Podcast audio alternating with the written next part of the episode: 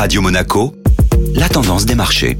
La tendance des marchés avec la Société Générale Private Banking. Bonjour Delphine Michalet. Bonjour Eric. À moins d'une semaine de la prochaine réunion de la Réserve fédérale américaine, les indices boursiers sont prudents. Depuis le début de semaine, les marchés font le yo-yo, tiraillés entre les préoccupations liées à l'inflation, l'accélération à venir du resserrement monétaire aux États-Unis et les tensions sur les marchés obligataires.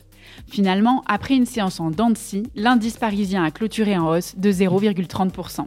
La Banque centrale chinoise a de nouveau fait un pas vers une politique monétaire plus accommodante en abaissant l'un de ses taux d'intérêt de référence.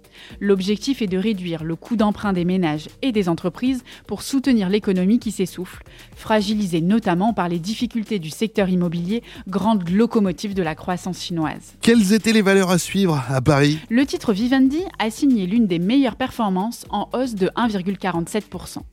A l'inverse, le titre Total Energy a subi quelques prises de bénéfices et a terminé la séance sur une baisse de 1,13% au lendemain d'un plus haut depuis plus de 3 ans.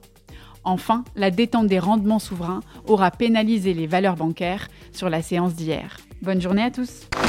Société Générale Private Banking Monaco vous a présenté la tendance des marchés.